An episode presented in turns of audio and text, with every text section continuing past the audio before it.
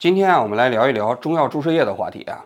大家都知道，我当年被封杀之前的一个月啊，曾经跟中药注射液产业之间有过一场非常著名的江湖恩怨啊。二零一九年的五月份的时候，我在新浪微博率先发起了讨伐中药注射液产业的这么一个舆论啊，引发了很多媒体跟我一起啊来揭示这个毒瘤性产业的种种黑幕。结果一个月之后呢，我就被封杀了。所以当年江湖上就有人传言啊，说我之所以被封杀。就是因为得罪了中药注射液这个产业啊，导致很多企业联手把我给做掉了。当然，我也没什么证据啊。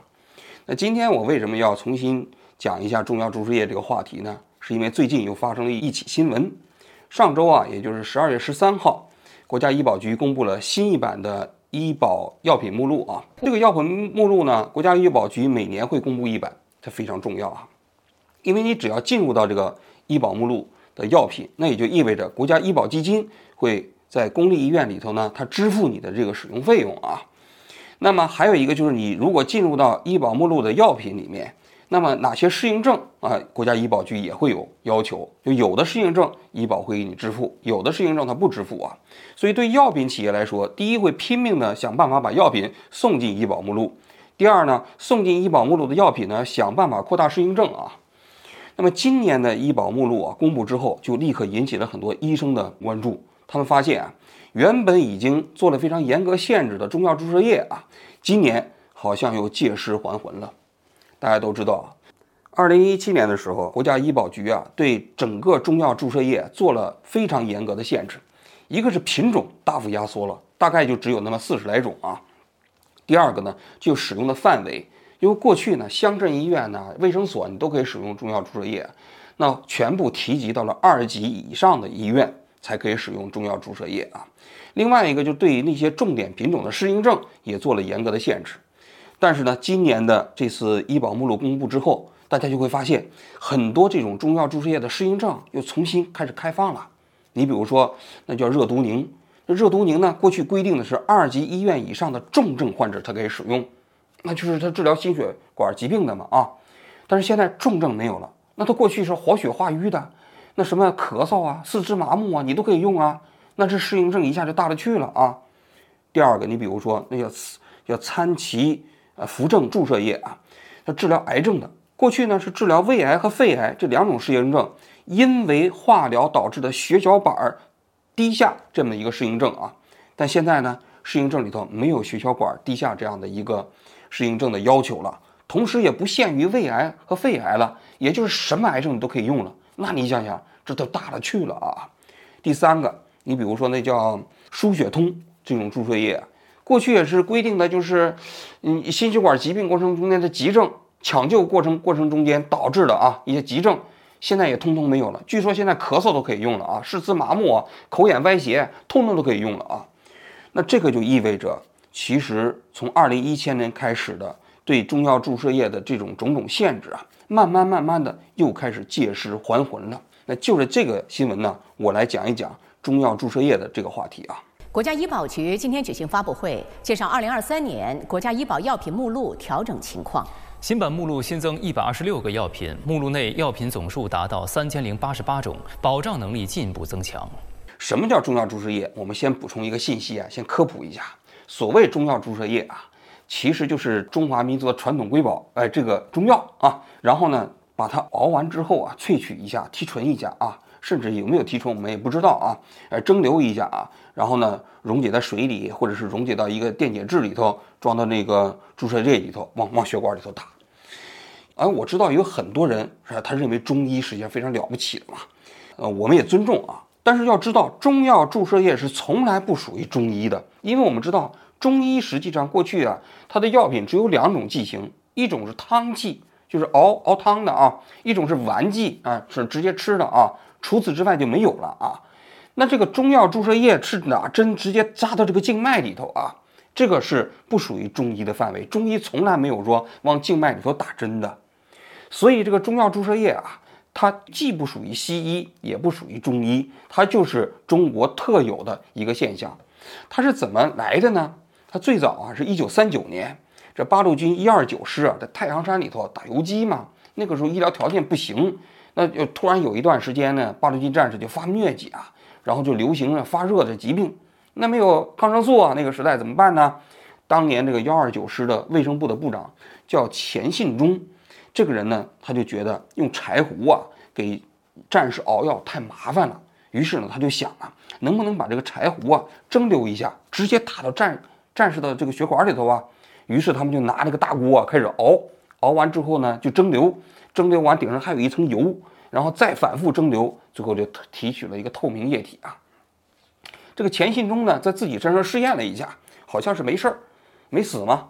于是呢，就给战士开始推广嘛啊，八路军就诞生了第一款注射液，就叫这个柴胡柴胡注射液啊，这是中国的第一款中药注射液啊。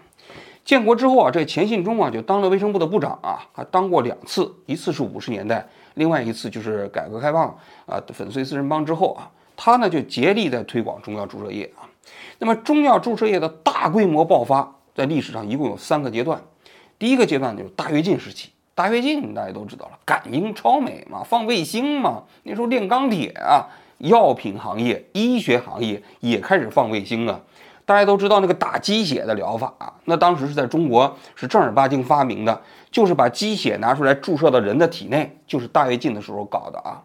而大跃进的时候搞出来的比较著名的中药注射液呢，就是板蓝根注射液。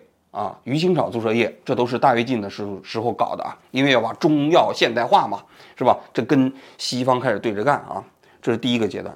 第二个阶段就是文革时期，那文革时期就更左了，对吧？因为认为西医不行嘛，毛主席提出来了，是吧？要用土医土药，什么土方子来治疗疾病嘛。文革时期有两部电影，一部叫《春苗》，一部叫《红雨》。啊，专门讲那个赤脚医生给大家看病的啊，赤脚医生给大家看病的讲的西医啊治不好的哮喘病啊，结果呢，这个红卫兵、工农兵这些人呢，通过到山上采药，然后呢一熬，熬完之后给那大爷一喝，大爷就好了。然后那些西医，那些受资产阶级影响的西医看完之后哑口无言啊。所以当年呢，在这种风潮之下，就发明了很多这个中药注射液。你比如说这个叫。呃，地龙注射液，所谓地龙是啥呀？就是那蚯蚓，就是把那蚯蚓呢拿过来之后煮一煮，煮完之后呢，呃，当然它可能是有点肉味儿啊，然后就往里头放一点苯酚呐之类的，然后一提纯，这这地龙呢就可以清热解毒啊。如果你要是哮喘呐啊，这个呃有有什么疾病啊，反正不舒服的，你都可以打个地龙注射液啊。这是第二个阶段，文革期间搞了很多这种。所谓的这个中药注射液，第三个阶段就是郑小鱼执政期时期啊，当时叫地标改国标，然后那时候是全国的药品就乱了，因为当年你要知道，在文革之前啊，那中国的那些中药啊，连化工企业、轻工部门都可以批准嘛，所以那个郑小鱼当时不是要搞这个地标改国标吗？这个时候是一个机会，那就是很多不规范的企业就通通塞进来了，一下子发明了更多的中药注射液。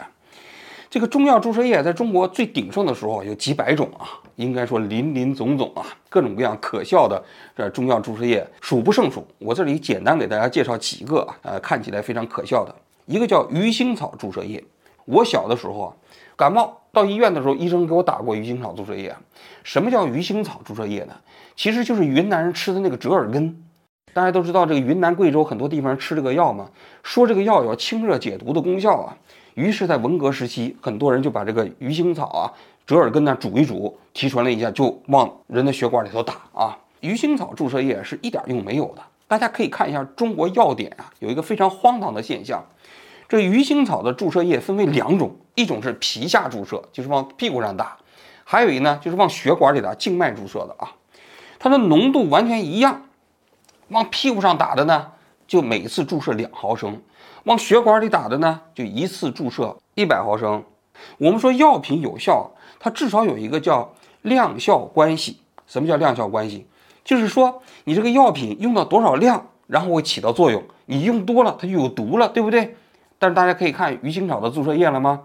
往屁股上打的两毫升，往血管里打的一百毫升，它都一样。你想想，那就说明什么？说明这个药品本身没有量效关系啊。就是你往屁股上打打两毫升就可以起到作用了，那你为什么往血管里头打一百毫升？那这不是扯吗？当然你要说没有量效关系，其实也不对啊，真有。二零零六年的时候，在全国一下打死了五六十个人呢，导致了严重的过敏反应。结果呢，后来在二零零七年的时候，这个药就紧急下架了。但是下架之后呢，说这个很多鱼腥草的种这个折耳根的农民都失业了啊，药厂的这个下工人都下岗了，说不行。然后没过几年呢，这鱼腥草啊又卷土重来，又重新回来了。现在在国家医保目录过程中间，鱼腥草注射液还在醒目的位置。它治疗什么呢？就是治疗感冒，病毒性感冒。实际上大家都知道，病毒性感冒还用它治吗？喝点水，休息几天就好了啊。这是鱼腥草注射液。还有更荒唐的。有个叫康莱特注射液，这康莱特注射液是什么呢？就是那个小米粥。嗯，大家都知道这个民间有一种米啊，叫薏米。这薏米仁儿，中国人就是说啊，这薏米仁儿啊可以清热解毒、治疗病毒。于是呢，有一个厂家就灵机一动啊，就把这薏米仁儿煮一煮啊，往里头放了点大豆卵脂，然后呢放了点甘油，提纯了一下。这康莱特注射液可不得了啊！它这个发明出来之后，号称可以治疗各种癌症啊。尤其是现在西医治不了的这种肝癌和肺癌，这都是属于癌症过程中死亡率特别高的啊。人家康莱特注射液可以治疗，而且它专门治疗这个癌症晚期患者。也就是说，你西医对这些癌症晚期已经完全没有效果了，人家康莱特注射液能治疗。那你想想，他为什么要用这个，呃，癌症晚期患者？那这个道理不是很明显的吗？反正你也活不了几天了。死马当活马医的时候用您这个康莱特注射液啊，后来这个康莱特注射液很牛啊，他在国内做这个所谓的临床医学实验，发现效果特别好，那么这个康莱特注射液自己都信了啊，于是呢他就准备到美国去上市。那你想想，美国这个医疗医药市场那确实是大的不得了啊。那如果要是真要是能够拿下肝癌和肺癌的市场，那不但能得诺贝尔奖，那我估计他一年能挣一千亿美金呢。于是呢，这个康奈特注射液就到美国去申请了 FDA 的这个实验。因为大家都知道，美国啊，就是药品上市，你要经过四期临床。第一期呢是安全性实验，第二期呢是有效性实验，第三期是大样本设随机啊双盲实验，第四期上市之后还有一些跟踪性实验啊，大概是四期啊。这康莱特在美国做实验的时候呢，第一期安全性实验肯定是没有问题了，因为小米粥嘛，你想想这个东西能吃出什么问题来呢？对不对？啊，结果呢，二期就立刻就不行了，就打回来了。所以你看这个打回来之后，我觉得就有两种可能性，一种可能性啊，就是这个康莱特啊，人家这个药品呢，它主要是针对中国人有效。啊，这个美国人呢，因为他他天天喝咖啡、喝冷水啊，吃这个牛羊肉啊，体质跟中国人不一样，所以他们得了肺癌和肝癌之后啊，中国的药对他们就效果不好，但是对中国药这个患者效果特别好啊，这是一种可能性啊。另外一种可能性说明什么呢？那就说明康莱特在中国的那个医院里做的所有的那些所谓的有效性实验全是假的，都是那些医生被他们收买了。那至于说哪种可能性，那大家自己去想啊。这第二种中药注射液，现在也是医保目录过程中间的明星产品啊。第三个叫癞蛤蟆注射液，这个癞蛤蟆注射液的这个大名呢叫华华蟾素，也是这个中国的一个很挺有名的中医来发明的。他们发明的理由是什么呢？说这个。癞蛤蟆，大家都知道，那个它那个身上不是分泌一种那个毒液吗？撒到人身上会起包，还会很痒啊！哎，他就是说以毒攻毒，于是他们就把癞蛤蟆身上这个这个毒液吸收过来，提纯了之后，搞成了一个癞蛤蟆注射液。这个癞蛤蟆注射液都能治疗什么呢？那可不得了，呼吸科、儿科急诊、小儿手足口病、急性化脓性咽喉炎、急性扁桃体炎。急性气管炎和支气管炎、肺炎、肠道急慢性化脓性感染、痢疾，嗯，皮肤科啊，尖锐湿疣，也就是性病啊，慢性化脓性感染，耳鼻喉科，中耳炎、鼻窦炎，呃，扁桃体炎，骨科，骨关节化脓性感染，妇科，子宫内感染，啊，子宫旁组织炎以及全身急慢性化脓性感染。泌尿科慢性前列腺炎、尿路感染、急性附睾炎；外科抗感染。同时，各种肿瘤不同阶段治疗以及相关的肿瘤并发症的治疗，比如说肺癌、肝癌、胰腺癌、胃癌、食道癌、直肠癌、淋巴瘤不同的阶段，比如说放疗、化疗之前呢，联合放化疗啊，联合手术啊，姑息阶段的治疗啊，通通都可以治疗，还包括一些并发症，比如说疼痛啊、感染呐、发烧啊、咳嗽啊、恶性胸腹水啊。也就是说啊，人家这个癞蛤蟆这个注射液，从性病到手足口，从中耳炎到直肠癌啊，从子宫感染到痢疾，几乎是包治百病啊。你可以想象，这不是神药吗？中国千古第一神药啊！这华山素现在也是啊，呃，新版的医保目录中间的中药注射液的这个药品，想想都可笑啊！中国我可以讲，所有的这些医保目录中间的这个中药注射液啊，通通都是谋财害命的。这句话不是我说的，就是中国有一个那叫那个院士叫什么来着？饶毅啊，饶毅就自己曾经说过，说中药注射液每年几千亿的市值啊。它的目的不是为了所谓的国民的福祉，而就只有一个目的，叫谋财害命。这话说的很重，但实际上说的有道理。为什么呢？首先啊，这中药注射液啊，其实都没有经过现代临床医学的双盲实验，他们上市之前是没有任何有效性的这种统计的结果分析的。第二点呢，为什么说它这个害命呢？因为大量的中药注射液啊，它里头成分复杂。它都是大分子团嘛？你比如说鱼腥鱼腥草，鱼腥草简单统计一下，这里面有四十八种物质啊。你知道哪种物质进入到人体之内会发生什么呢？所以中药注射液啊，基本上没什么效，但是呢，它多数都有严重的过敏反应。你就比如说那小米粥注射液啊，就是康莱特啊，它在这个所谓的副作用里头，第一条就写着严重的过敏反应，在国内也是引起过很多人注射完了之后就就死了啊。你想想，小米粥喝的，啊，吃的早餐的，结果你打到血管里头，那你想想那是什么后果，对不对？还有你比如说，就那个癞蛤蟆注射液也是一样的啊。所以中药注射液的最大的问题就是它的所谓的药品疗效几乎没有，因为没有进行过所谓的双盲实验，然后又有严重的这个副反应啊。你像鱼腥草，二零零六年的时候，在全国范围内一下子死了五六十个人啊。那么，为什么说它是谋财害命呢？因为中药注射液啊，在中国呢，它实际上是个金融品。所谓金融品是什么意思呢？它会在医院销售的过程中间，把大量的钱、销售费用全部给医生。平均的这个所谓的提成的额度啊，是百分之四十。大家都知道，呃，当年我当时去讨伐中药注射液的时候啊，正赶上中国不是有一个呃大富豪花了六百五十万美元，把自己的女儿送到了美国一家。比较有名的高等学校吗？结果事发之后，大家都知道这个人就是步长制药的董事长啊。这步长制药啊，就是生产非常著名的中药注射液丹红注射液。这丹红注射液一年的产值啊，有八十个亿人民币啊。但是这中间它大概有百分之八十呢是销售费用，每天的销售费用啊都几千万人民币啊。这几千万人民币销售是干什么去了？就是给医生塞红包。不是红包了，就是药品回扣啊！所以你想想，这个医生他愿不愿意给这个给患者开这个所谓的中药注射液呢？当然愿意啦，因为他只要开了中药注射液啊，他就可以拿大把的回扣。像我们国家正规的这个药品呢，你比如说西药啊，其实也有一些回扣啊，叫代金销售嘛。但是没有哪一个正规的药品呢，代金销售有中药注射液这么生猛。中药注射液。给的比例高，所以你要知道，很多医生愿意开这个中药注射液，所以说他是谋财害命，就是这个意思。就是他一方面拿患者手上的钱，拿医保局的钱，但同时拿钱的前提呢，他还害你的命。那这里紧接着就有一个问题了，我说的这些内容啊，为什么很多人并不知道呢？这就涉及到中国的一个医疗不良反应的这个申报机制的问题。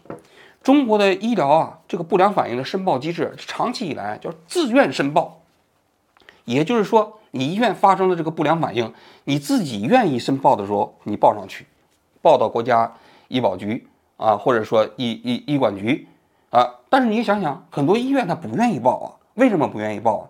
你前脚给这个患者打完了中药注射液，后脚这个人就死了，这个时候你愿意说这是这个中药注射液的问题吗？你肯定不愿意呀。因为你要是说是中药注射液的问题，你就面临着赔偿，对吧？所以医院都会把这个原因想办法归因为患者，说这就是你家自己人的问题，我们不打他也会死。我当年在中央电视台的时候啊，想要做鱼腥草的事件，我们当时就发现有很多人因为鱼腥草啊注射液打死了，或者终身残疾，他们想去告医院的时候告不赢，因为作为患者来说，他们很难拿出确凿的证据。所以医院，你想想，他愿意把这样的证据申报给国家吗？不愿意啊。所以就导致了大量的中药注射液啊的不良反应没有体现到体系里头来，这是第一点。第二点，由于这些中药注射液有大量的反应啊，它会形成负面新闻呢。就拿二零零六年的鱼腥草事件，一下导致五六十个人死亡啊，结果卫生部就下了命令，这事儿不许报道啊，不让报道啊。所以大量的老百姓实际上根本不知道，就蒙在鼓里，导致了其其实他一方面掏着自己的血汗钱。然后把这个钱交给了医生，交给了药厂，但同时呢，还承受着本不应该承受的那些严重的风险呢。这就是中国的中药注射液这个黑暗产业中间最大的黑幕啊。按道理来讲呢，国家医保局比谁都清楚，所以他才在二零一七年的时候呢，逐渐逐渐的收缩了中药注射液的目录，全国一共只保留了那么四十几家。而且呢，对适应症也进行了严格的限制。我们一开始讲了，你只有二级以上的医院才开始用，对吧？因为一旦有了休克性反应的话，二级医院至少还可以抢救，你乡镇医院抢救都抢救不过来嘛。第二呢，对适应症也开始压缩。但是呢，从二零二一年的时候啊，实际上就已经出现了一个不太好的端倪，就是严格控制的适应症啊，开始逐渐放开了。用到了今年二零二三年的时候，又有好几样。中药注射液的适应症开始逐渐放开了，放开了以后，你想想，那么医生会怎么着？肯定会多开呀，因为你要靠医生自我的道德觉醒，拒绝给患者开，那实际上是不太现实的。因为你国家医保目录都说可以开，那么医生为什么不开呢？对吧？所以我觉得这是一个严重的倒退。那么为什么会出现这个严重的倒退？说白了，就是一个利益格局的作用。要知道啊。中国整个中药注射液产业啊，一年的产值一千亿人民币以上。每一个中药注射液这个品种后面，尤其是大品种后面，都至少有一个中医药的院士在后面站台。他们这些人啊，主宰着利益的江湖啊。你包括国家医保目录啊，哪些药能上，哪些药不能上，这也是一个利益博弈的结果啊。要知道啊，这几年啊，国家医保局不是经常宣传自己灵魂砍价吗？跟那个药企啊来进行灵魂砍价，砍掉百分之九十，砍掉百分之九十五。说句心里话，我们实际上对这个也是欢迎的。但是有的时候，如果把这种创新药的价格砍得太凶了，会妨碍这些企业本身创造的动力。但是你省下来的钱总归是一种好事儿啊。但是你现在如果省下来的钱，把这钱送给中药注射液企业的话，那你想想，这个结果是什么？有人统计啊。中国现在一年的药品销售啊，大概在一点七万亿人民币左右，但是这里头真正有必要的、合理使用的这个费用呢，大概只有七千六百亿。那么九千四百亿啊，都是完全没有必要使用的辅助用药，而这里面呢，有大部分或者是至少相当一部分啊，都是中药注射液，当然还包括一个非常广大的中药。也包括西药里头也存在着一大批所谓的毫无疗效的这个辅助用药啊，这就形成了中国特有的这个药品使用格局。为什么中国产生不了那些创新药企呢？因为创新药价格也压得非常低，导致这些药企并没有钱进行后续的开发。相反，宝贵的医保资源、医保基金都给了这些毫无疗效的谋财害命的中药注射液，也包括那些毫无疗效的中医药。说句心里话，真的是挺悲哀的，患者也是比挺悲哀的，因为我们都说中国有一句话叫“因病致贫”，看病贵，看病难。